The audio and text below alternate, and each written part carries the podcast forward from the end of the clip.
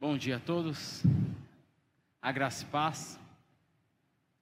Vamos abrir as nossas Bíblias no Evangelho segundo Marcos, capítulo 11. E eu gostaria, nesse momento, de iniciar a nossa leitura, não no verso 12, mas no verso 15. Diz assim a palavra do Senhor. E foram para Jerusalém, Jesus e os discípulos. Quando Jesus entrou no templo, começou a expulsar os que ali vendiam e compravam. Derrubou as mesas dos cambistas e as cadeiras dos que vendiam pombas. E não permitia que alguém atravessasse o templo carregando algum objeto. Também os ensinava e dizia: Não é isso que está escrito? A minha casa será, será chamada casa de oração para todas as nações, mas vocês fizeram dela um covil de salteadores. E os principais sacerdotes e os escribas ouviram isso e procuravam uma maneira de matar Jesus, pois o temiam, porque toda a multidão se maravilhava de sua doutrina. Em vindo à tarde, Jesus e os discípulos saíram da cidade. Até aqui. Querido, sábado à tarde, às quatro e meia, quatro horas da tarde, é dia e hora de futebol na chácara Dona Cota. Pelo menos quando não estamos na, na fase vermelha, alguns irmãos e alguns convidados se reúnem ali para jogar bola. E é um dos meus horários favoritos, é um dos, um dia que eu aguardo bastante, apesar de não ser bom de bola, eu gosto muito. E ali todo sábado aquela correria, aquele cansaço, a gente joga 15 minutos, depois tem um intervalo, né, a troca de times. E nesse intervalo de um jogo para o outro, lá na chácara Dona Cota, que é a chácara da nossa igreja, tem uma torneira que fica do lado de uma escada, essa escada que serve quase como uma mini arquibancada. E eu não sei se é porque bate sombra ali a tarde toda, mas a água daquela torneira do lado da escada sai geladinha. Sábado, agora no início do ano, nós voltamos com o futebol. Show de horrores, né? Depois de tanto tempo parado. E acaba o primeiro jogo, lá eu tô cansado, suado, exausto. Vou tomar água geladinha da torneira do lado da escada. Só que a torneira estava seca. E aí me avisaram que a torneira tinha sido desligada porque a, a piscina da chácara passa por uma reforma. Você não tem ideia da minha frustração naquele sábado. Talvez para você que não gosta de futebol não entenda o que é passar pela frustração de não ter água gelada depois de meia hora correndo. Mas talvez você já tenha passado por um outro tipo de frustração. Talvez a frustração de ter comprado algo na internet, por exemplo, e você dá o seu clique esperando receber alguma coisa e de repente recebe outra coisa que é completamente diferente. Brunão, põe essa primeira imagem. A frustração, por exemplo, dessa, desse cliente que espera comprar um tênis Adidas pela internet. Ele recebe isso daí que eu não sei o que é, parece uma pantufa. Eu tenho certeza que não é Adidas, é uma frustração. Próxima imagem. Talvez a sua frustração seja de uma mãe que pensa estar comprando pela internet um travesseiro em forma de dinossauro ou de dragão, não sei o que é isso. Mas ela recebe uma fronha com a foto de uma criança dormindo em cima de um travesseiro de um dragão. Talvez, talvez você já tenha comprado alguma coisa pela internet e tenha passado por esse tipo de frustração. Talvez a sua frustração não seja com algo que você comprou, mas seja com alguém, com alguma pessoa, com um pastor, com o seu filho, ou com o seu pai, a sua mãe, enfim. Nessa manhã eu gostaria de refletir com os irmãos e meditar nesse texto. E esse texto vai nos dizer o quão sério, o quão grave é não produzir os frutos pelos quais nós fomos convocados para produzir nós vamos ver que algo deveria cumprir a sua missão, mas muitas vezes nós não cumprimos nossa missão, a igreja não cumpre a sua missão.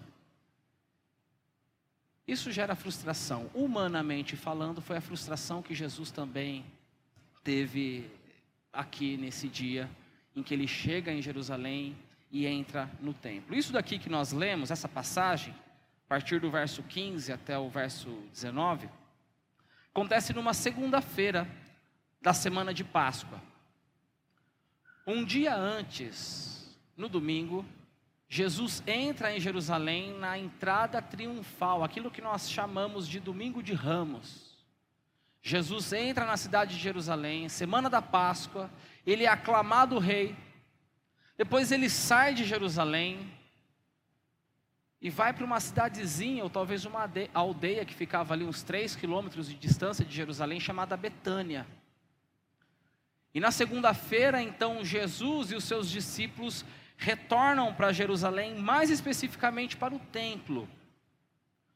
O templo era o centro da atividade religiosa, o centro cultural do povo judeu de Israel. Era um templo magnífico, era algo de causar inveja nos inimigos, era o orgulho de todo judeu, era o cartão postal da cidade. E lá está Jesus, caminhando pelo pátio do templo, você acha que Jesus se impressiona com a beleza do templo? Porque Jesus não morava em Jerusalém. Jesus, nessa altura do campeonato, era itinerante, andando pelas terras da Galileia. Você acha que ele se impressiona com a beleza do templo? Leia comigo mais uma vez o verso de número 15. Olha só o que acontece. Jesus começa a expulsar os que ali vendiam e compravam. E diz também que Jesus derrubou as mesas dos cambistas e as cadeiras dos que vendiam pombas. Espera aí, Jesus, por que tanto estresse? Olha para a beleza do templo, tem tanta coisa boa. Apesar do templo não estar funcionando como deveria, o Senhor Jesus deveria focar nas coisas boas. Afinal de contas, os levitas e os sacerdotes, mesmo com os seus equívocos, eles têm alcançado vidas. Não é esse discurso que a gente ouve quando alguém proclama aí uma heresia via Instagram, via YouTube. Ah, mas pelo menos está alcançando vidas. Queridos, o problema aqui que Jesus encontra no pátio de Jerusalém é algo muito sério. Lembra que a Páscoa no Antigo Testamento, ela acontecia da seguinte maneira: cada família, e Deus sempre fez o seu pacto em família, foi isso que nós acabamos de ver. O batismo infantil é um pacto de família. A salvação é individual, mas o pacto é familiar, na Bíblia toda. E a família deveria assar um cordeiro para comer em família na celebração da Páscoa.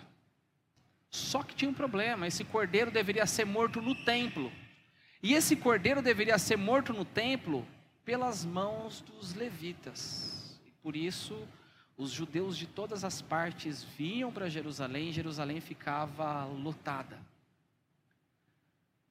Se você se escandaliza quando vê, por exemplo, o falso apóstolo Valdomiro na internet vendendo um grão de feijão escrito bênção por cinco mil reais, ou se você se escandaliza com os falsos pastores vendendo óleo ungido, ou lenço do apóstolo tal, você não tem ideia do que estava acontecendo aqui em Jerusalém. Como eu disse, vinham judeus da Galiléia, vinham judeus da Judéia para celebrar a Páscoa em Jerusalém.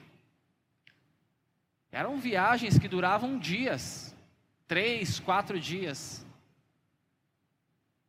Tudo que o judeu queria era aliviar sua bagagem para chegar em Jerusalém.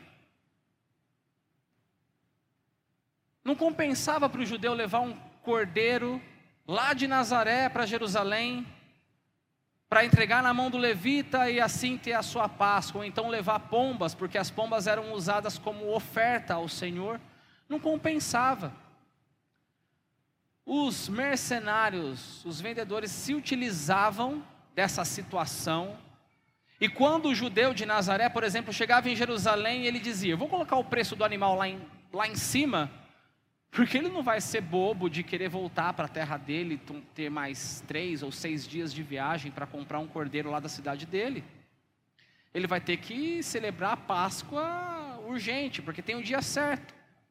Então, dessa maneira, os vendedores eles exploravam os judeus, eles faziam do pátio de Jerusalém um mercadão, colocando o preço da pomba lá em cima, colocando o preço do cordeiro lá em cima. E os sacerdotes? E os líderes de Israel com isso? Eles, eles estavam cientes? Queridos, esses eram os piores. Porque os vendedores pagavam uma taxa para os líderes religiosos para que pudessem usar o, o espaço do pátio do templo. Ou seja, o templo de Jerusalém virou uma máquina de dinheiro, comércio sujo, o que deveria ser um local de devoção, um local de esperança no Senhor, vendo ali o cordeiro sendo sacrificado, aquilo poderia apontar para a esperança de salvação para o povo judeu, agora se torna nesse comércio sujo. E o verso 15 também, se você reparou bem, fala sobre os cambistas. Quem seriam os cambistas? Como o cordeiro deveria ser sacrificado somente no templo em Jerusalém, vinham judeus de todas as partes do mundo. Judeus da Itália, judeus da Grécia, judeus do Egito. Só que tinha um problema também. Para você comprar um animal no templo, eles só aceitavam a moeda que circulava no templo de Jerusalém. Se você já precisou comprar dólar, ou euro para fazer uma viagem internacional, você sabe que toda vez que você compra dólar ou euro, você de alguma maneira sai perdendo por causa da taxa de câmbio. Você não tem ideia da taxa que os sacerdotes estavam impondo aqui, fazendo então desse ritual uma fonte de lucro desonesto. E é por isso então que Jesus derruba a mesa, é por isso que Jesus derruba a cadeira e põe para correr aqueles vendedores dali. O verso 16 também traz uma informação interessante. Diz assim que Jesus não permitia que alguém atravessasse o templo carregando um objeto.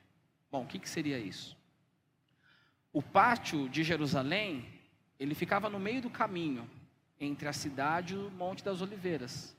Então o pessoal usava o pátio do templo como um atalho. Então ia para o Monte das Oliveiras, ia comprar, por exemplo, azeite, passava pelo templo com o seu azeite, passava pelo templo com a sua mercadoria, ia para o Confiança Max, voltava, atravessava o templo com as suas sacolas no mercado. Uma falta de reverência total. E é por isso que Jesus aqui ele impede, ele diz: "Chega com essa bagunça". Curiosamente, esse Jesus furioso aqui dessa passagem, muitas vezes é ignorado pelos cristãos do século 21. Porque aqui você não tem um Jesus com palavras doces. Aqui você não tem um Jesus paz e amor. Mas você tem um Jesus furioso. Você tem um Jesus aqui indignado e qual é o motivo da indignação do Senhor Jesus Cristo? O versículo 17 responde. Jesus dizia: Olha, não é isso que está escrito, a minha casa será chamada casa de oração para todas as nações, mas vocês fizeram dela um covil de salteadores. Tudo aquilo que o templo precisava ser, não estava sendo o templo de Jerusalém não estava cumprindo a sua missão. Primeiro, aquele deveria ser um local de oração, um local de devoção, mas ali perdeu-se completamente a reverência. Olha, o templo é um lugar onde a gente compra, é um lugar onde a gente vende. Ah, e por acaso tem culto de vez em quando, por acaso tem adoração. Jesus também se revolta porque o templo deveria ser casa de oração para os judeus, não, para todas as nações. E aqui eu preciso trazer uma informação teológica, é, não pode passar batido isso. Queridos, você vai reparar que no Antigo Testamento, desde o Antigo Testamento, Deus tem um pacto de graça com o seu povo, uma aliança de graça com o seu povo. E toda vez que essa aliança é proclamada, sempre Deus tem em vista todas as nações. Aí você diz, não, mas por que, mais especificamente, Deus fala para o povo judeu no Antigo Testamento? Aí que está. O povo judeu tinha prioridade, mas não exclusividade. E essa prioridade que o povo judeu tinha era exatamente de acordo com essa tarefa de trazer os outros povos para a casa de Deus. Lembra a promessa que Deus fez a Abraão? Abraão, na tua descendência, na tua semente serão benditas todas as nações da terra, todos os povos da terra. Outra passagem que é interessante é quando Deus dá a lei para Moisés, no capítulo 20 de Êxodo. E antes de Moisés declarar os dez mandamentos para o povo de Israel, ele diz para aquela nação, no capítulo 19, que eles eram sacerdócio santo, um reino de sacerdotes. Sacerdote significa intermediador. Está implícito nessa ideia de sacerdócio a tarefa missionária do povo de Israel. Deveria ser testemunho para outros povos, mas por causa do mau testemunho, os gentios não tinham acesso à presença de Deus.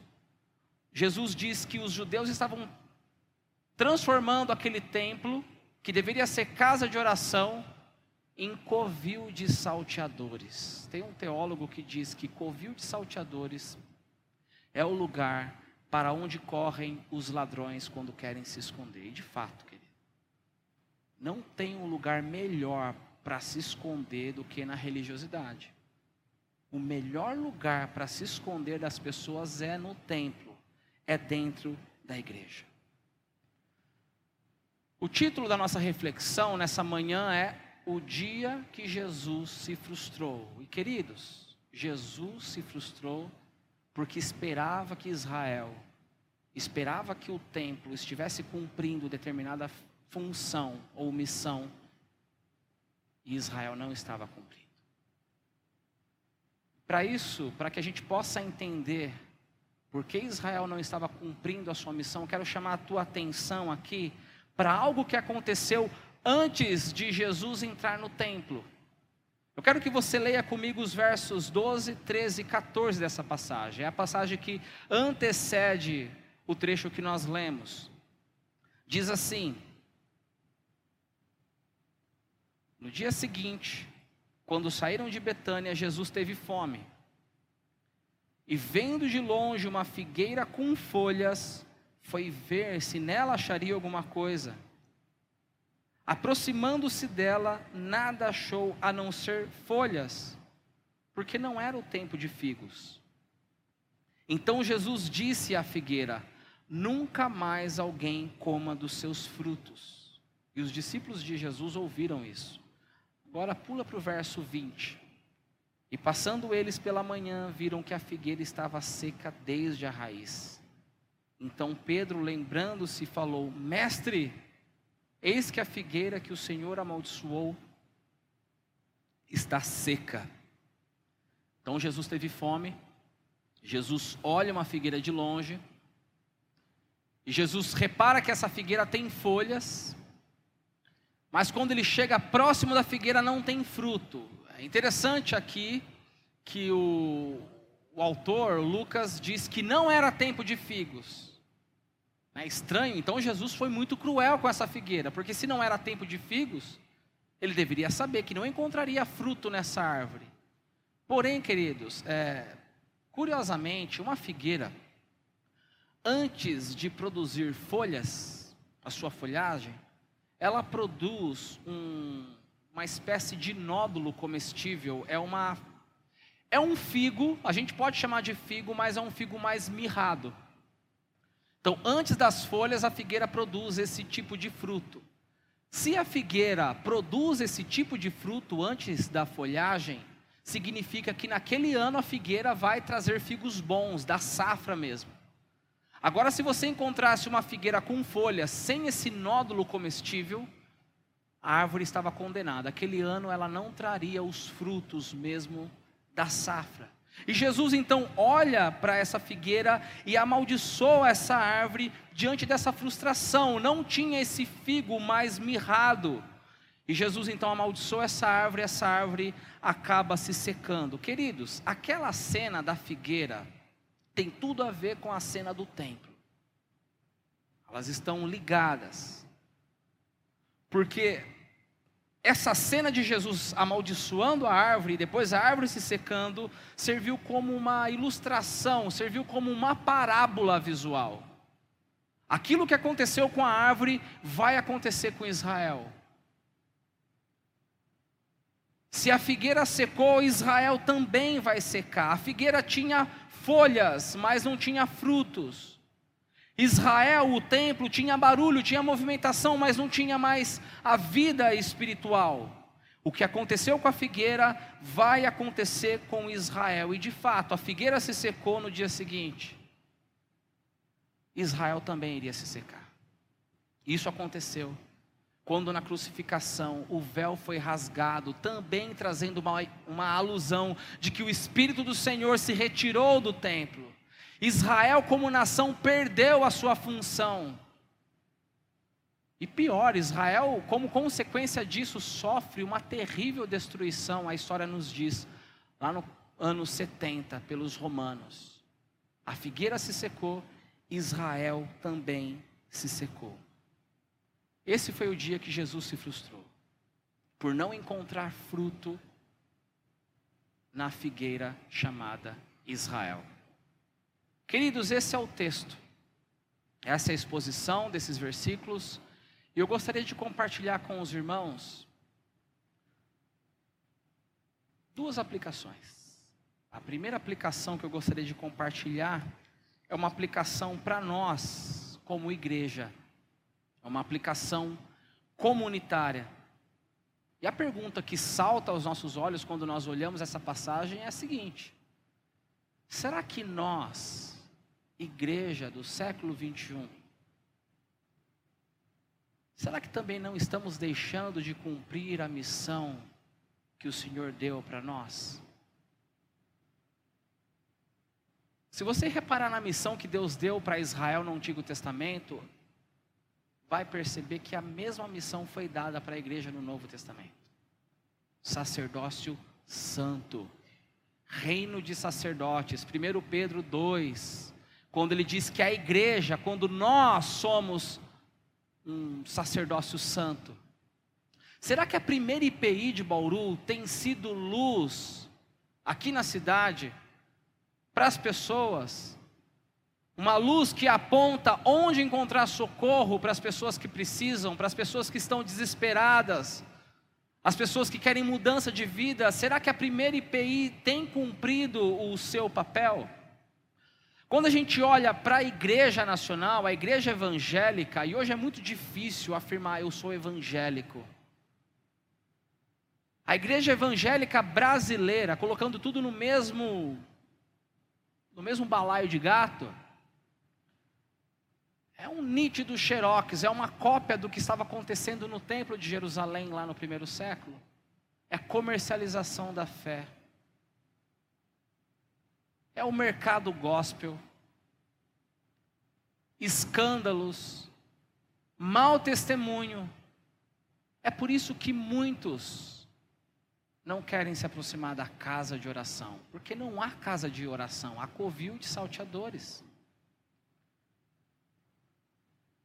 Ao invés de trazer pessoas para a igreja, nós acabamos expulsando as pessoas com o nosso mau testemunho.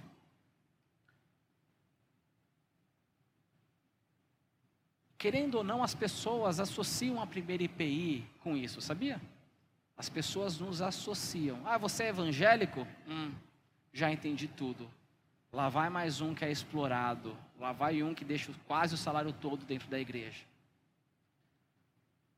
Talvez essa manhã você pense, ah, Rodrigo, mas essa aplicação não serve para a primeira IPI. Aqui não se explora as pessoas financeiramente. E eu vou concordar com você se você pensou isso. Realmente Deus nos tem dado a graça de não seguirmos esse fluxo, essa linha de pensamento da teologia da prosperidade, ou pseudo-teologia da prosperidade. Talvez a primeira IPI esteja longe desse erro, mas talvez nós estejamos bem próximos de um outro erro apontado aqui por Jesus, também fez Jesus se indignar. Sabe qual é? De permitir que o nosso culto sirva apenas de passagem para as pessoas. As pessoas entram e saem do culto, e elas não são transformadas. As pessoas entram e saem do culto e elas não estão preocupadas com a palavra de Deus. Elas não conseguem absorver nada daquilo que foi ministrado na oração, no período de louvor, no período da palavra de Deus. Queridos, quando o culto ao Senhor, o culto deve ser para adorar a Deus, esse é o propósito do culto. Quando perde essa função, a gente enfia qualquer coisa na liturgia para o tempo passar. Se a noção de culto é entretenimento, se a noção de culto é clube, então vamos colocar uma apresentação, seja lá do que for. A gente precisa ocupar o tempo. É um clube, é um entretenimento que, olha, às vezes tem adoração a Deus, às vezes é culto a Deus. É assim que nós deixamos as pessoas transportar objetos por meio do pátio do templo, quando o culto se torna apenas um passatempo. E como igreja, nós precisamos cumprir a nossa missão. A primeira IPI precisa cumprir a sua missão. Qual é a missão da primeira IPI? Repita comigo: amar a Deus, amar ao próximo, testemunhar ao mundo amar a Deus, amar o próximo e testemunhar ao mundo. Isso não pode sair de vista. Amar a Deus, o culto é para adorar a Deus, amar o próximo, é comunhão, é relacionamento. Você pode fazer isso num grupo pequeno, que nós pretendemos começar agora no próximo mês, certo? E testemunhar ao mundo. Você é sacerdote diante do Senhor. O sacerdócio é universal, é uma das marcas da igreja reformada. Testemunhar ao mundo. Nós não podemos deixar de cumprir a nossa missão. Então, essa é a primeira aplicação, uma aplicação para nós, como igreja. E a segunda aplicação que eu gostaria de compartilhar com vocês, e para mim, principalmente, é uma aplicação individual. Queridos, é muito fácil a gente confundir folhas com frutos. É muito fácil, espiritualmente falando. Talvez você esteja tão ocupado em pertencer a uma igreja, em ser membro, em participar de algum ministério, e isso é bênção. Hebreus nos exorta: não deixem de congregar, como é costume de alguns. Ah, mas na igreja tem muita gente falsa. É para isso mesmo que tem, para que a gente cresça na fé, para que a gente aprenda com os erros dos outros. Nós precisamos ser frustrados com os nossos irmãos. É assim que há crescimento na igreja. Se você está preocupado em pertencer ao ministério, à membresia, amém. Mas isso é folhas. E essas folhas só são importantes, só faz, tudo isso só faz sentido quando cumpre a função de nos levar a frutificar no Senhor.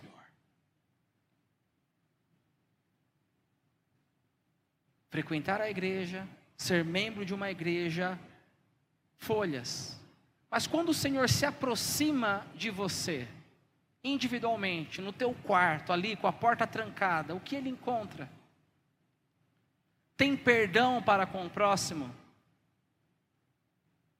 Tem oração, tem quebrantamento, tem desejo de crescer na palavra de Deus, tem vida devocional, tem crescimento espiritual. Rápida análise aí. De um ano para cá, o quanto você foi transformado pelo Evangelho? Houve mudança? Porque daqui de cima, quando nós pregamos ou abrimos um culto, nós reparamos folhas. É tudo que nós podemos ver é folhas. Nós não temos a capacidade de vasculhar uma árvore e detectar frutos. Nós encontramos folhas. Mas além das folhas, que são importantes, não menosprezando tudo isso, tem fruto, tem vida devocional, tem comunhão com Deus, a gente precisa urgentemente, queridos, rever o nosso cristianismo, rever a nossa missão individual. E para concluir essa reflexão, eu preciso trazer mais uma observação, mais uma advertência para cada um de nós nessa manhã. Se você reparar bem no livro de Marcos, no Evangelho de Marcos, daqui para frente. Depois você pode comparar isso na sua casa. Você não encontra mais milagres de Jesus até o período da crucificação. Da figueira em diante, é como se Jesus estivesse dizendo para a nação de Israel: Chega, já percebi que vocês vão me rejeitar, Lembra quando Jesus diz para Judas na última ceia: Judas, o que você tem para fazer, vai, faz depressa.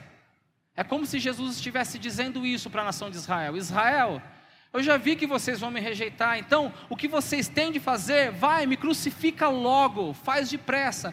Queridos, diante do Senhor Jesus, não tem meio termo, ou você odeia ou você ama. Ou você quer matar, ou você crucifica, igual aqui os fariseus do versículo 18, ou você faz dele o teu rei.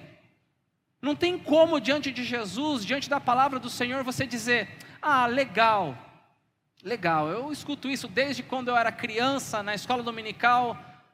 Não tem como você não ter uma atitude com relação ao Senhor, porque se você deixar para amanhã, procrastinar essa decisão, você já está rejeitando o Senhor Jesus. Então, se passa pela sua cabeça, eu vou esperar crescer um pouco mais, eu vou esperar o tempo passar um pouco mais, aí eu me decido por Jesus. Queridos, diante do Senhor, vá e crucifica logo o Senhor de uma vez. É por isso que a palavra de Deus diz em Hebreus: se hoje ouvires a sua voz, não endureça o teu coração. O chamado do Senhor sempre é para hoje. O Jesus pregado pelos, desculpem, mas pelos teólogos de Instagram, é o Jesus do amor, é o Jesus doce, é o Jesus que aceita tudo, aceita todas as formas de amar. Mas, queridos, tem uma frase do pastor Tim Keller que diz o seguinte: Jesus é calmaria, mas também é tempestade. É verdade que Jesus veio de forma doce, como um cordeiro humilde. Mas a próxima volta do Senhor Jesus será como um leão. Na próxima volta do Senhor Jesus Cristo será com justiça. O que os teólogos do Instagram dizem é que Jesus nunca julgou ninguém, Jesus só pregava o amor. E de fato, ninguém amou mais do que Jesus. Ninguém. Impossível comparar o amor de qualquer pessoa com o amor de Jesus. Mas o que não te contaram, talvez, é que na próxima volta do Senhor Jesus Cristo, quando ele se aproximar da figueira para ver se tem fruto, ele vem para requerer os seus frutos. E o Senhor Jesus Cristo vem com justiça. Como está escrito lá em Apocalipse 19, com uma espada afiada que sai da sua boca. E como está escrito em Apocalipse 20, a próxima volta de Jesus é para lançar todos os infrutíferos no lago de fogo. Essa é a próxima volta de Jesus.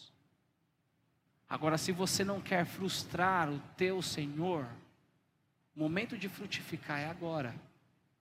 O momento de se arrepender é agora. O momento de tomar uma decisão séria com o Senhor é agora. Graças a Deus, ainda nós estamos nesse período em que nós podemos nos, nos arrepender podemos fazer de Jesus o nosso Rei, o alvo do nosso amor. Graças a Deus ainda dá tempo de produzir frutos, ainda tem tempo. Mas se hoje você ouvir a voz do Senhor, não endureça o teu coração. Amém? Que Deus tenha misericórdia de cada um de nós.